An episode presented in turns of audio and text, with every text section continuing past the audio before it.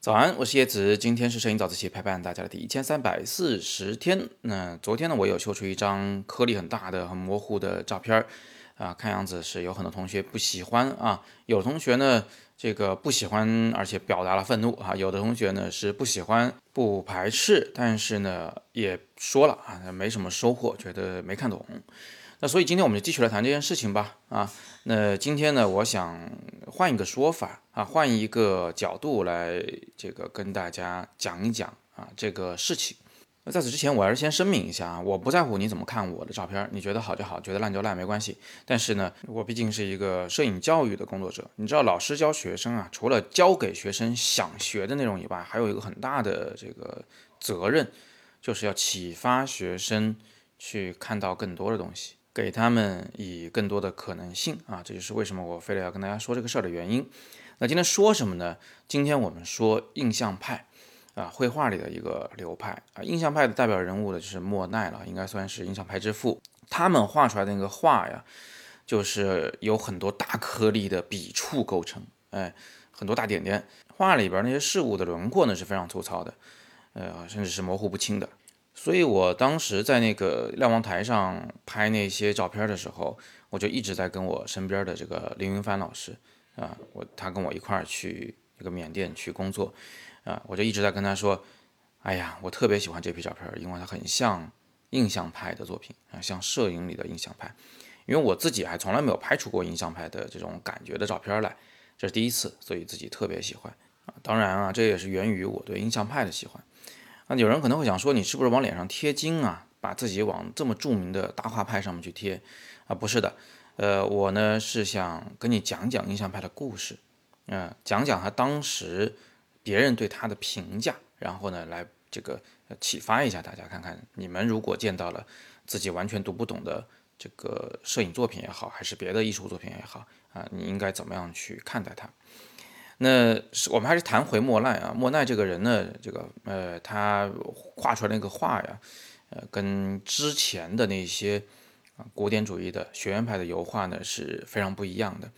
嗯，以前那个画画的很规矩啊，画的就已经有了自己的一些套路，而且这个套路呢是非常成熟的。莫奈画的画呢，它不仅显得粗糙啊，而且呢，他画时间特别短，就十分钟一幅，十分钟一幅。就画出来这个东西吧，这个当时的人们是啊非常不承认的啊，呃不承认到什么地步呢？就当时呃就是法国它有那个举办那个官方的沙龙活动啊，其实就相当于大画展啊交流活动。那莫奈这一批人的这个画风呢实在是太奇葩，所以就落选了。落选了以后呢，官方就在他那个大沙龙的旁边摆了一个一个区域，专门叫做落选者沙龙啊。啊，莫奈他们的那个画呢，就在旁边摆着，进不了主场。那后来呢，在一八七四年的时候，就这一批理念相同的画家呀，啊，他们自己又再次举办了画展。然后其中呢，就莫奈就展出了一幅他非常著名的画，我把这个画先放在下面。画的名字呢，就叫做 Impression sur le Levant，啊，翻译过来是日出印象。然后当时就有一个很著名的评论家啊，就跑去这个讽刺莫奈他们的画。说你们这破玩意儿是吧？这个画都画不清楚的，十分钟一幅，这算是画吗？啊，这个怕是印象派吧？啊，他就借这个莫奈的这个画的名字啊，“日出印象”啊，这里边的这个“印象”两个字，讽刺他们。结果后来的事情大家就知道了，是吧？印象派后来逐渐被大家接受啊，成为一种啊，在当时非常新的、非常先进的。啊，非常有这个创新精神的这么一种这个画派。那印象派为什么不是一帮不懂绘画的人随便搞的一些怪怪的东西呢？因为它还是有它非常核心的艺术主张的。呃，印象派呢非常这个讨厌就是过去绘画的知识上的成见啊，就说呃，比如说你现在画一苹果。呃，我们在这个高中学绘画的时候，老师会教我们，这个苹果几笔可以画成，它含有什么结构啊？它大体是个圆形，但是下边要稍微小一点，是吧？上面要饱满一点。那个苹果蒂的周围应该有几个平面，然后再往下凹下去啊，最后画一个地儿，这个苹果就完成了啊，这就是知识的成见啊！你要画出这种标准的苹果来，你才考得上大学啊，对不对？呃，那但是呢，莫奈就非常讨厌这套东西，这套学院派的东西，他就这个主张啊，就是抛去成见，直接去观察光线啊，因为他认为人的眼睛所看到的一切事物啊，应该不是知识啊，而是光线。所以他为什么要画那么快呢？为什么十分钟一幅呢？因为你十分钟以后光线就变了呀啊。那么呃，大家都知道莫奈这个后来很出名的一组作品呢，是他画的这个睡莲啊，在这个一个小镇里面不停的画那个睡莲。他画了多少幅啊？是二百三十幅。呃，然后莫奈他本人呢是希望这些所有的睡莲啊是在同一个这个区域内进行展出。为什么呢？因为这二百三十幅睡莲它代表了。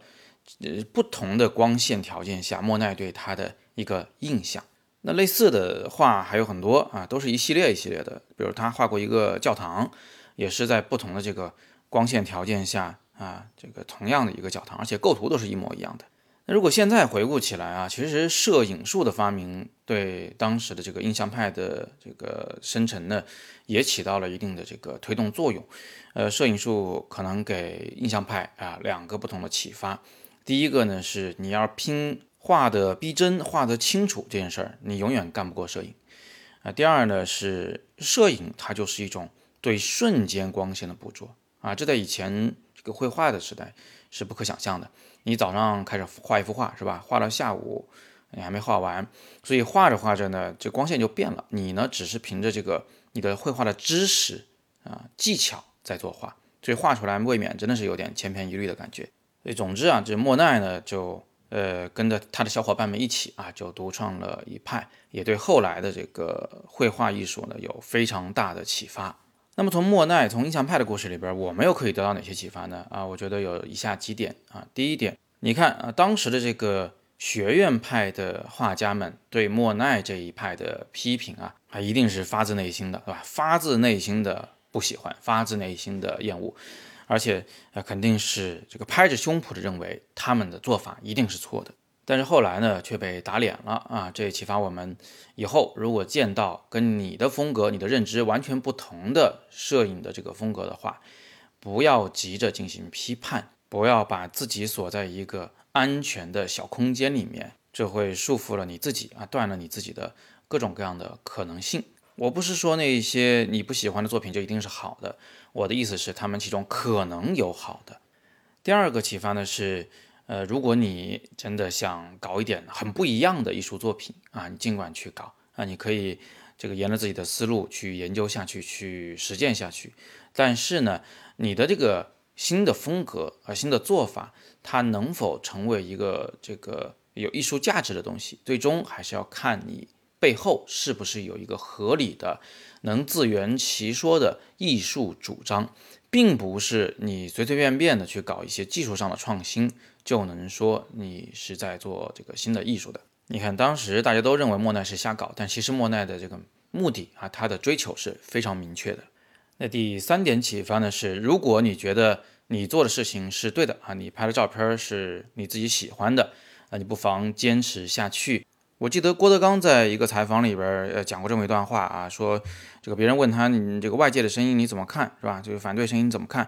他说一丁点影响都没有，因为相声呢是说给自己人听的。你花三千万花一个亿去拍一个电影，我就不喜欢，你不能杀了我吧？所以相声也是这样子，有人喜欢就有人不喜欢，所以你的照片也是一样，有人喜欢就有人不喜欢，做你认为正确的事，好吧？那今天我们就先聊这么多，今天有点超时啊。最后还是回到我这张照片里面来啊，呃，我并不是说我这张照片是真的摄影里的印象派，我只是因为我自己特别喜欢印象派，所以当时我拍这个照片的时候，确实有刻意的去这个呃模仿它的一个啊怎么说一个一个画面效果啊一个表面的表达啊，那最后我送大家一幅莫奈的画，这是我自己最喜欢的画之一，呃，是一八七五年莫奈画他的这个妻子。卡梅伊啊，呃，撑伞的女人，呃，接下来这幅画呢是在美国华盛顿特区的国家画廊里，希望你也会喜欢。好，那今天呢我们先聊这么多。那今天是摄影早自习陪伴大家的第一千三百四十天，我是叶子，每天早上六点半，微信公众号摄影早自习，不见不散。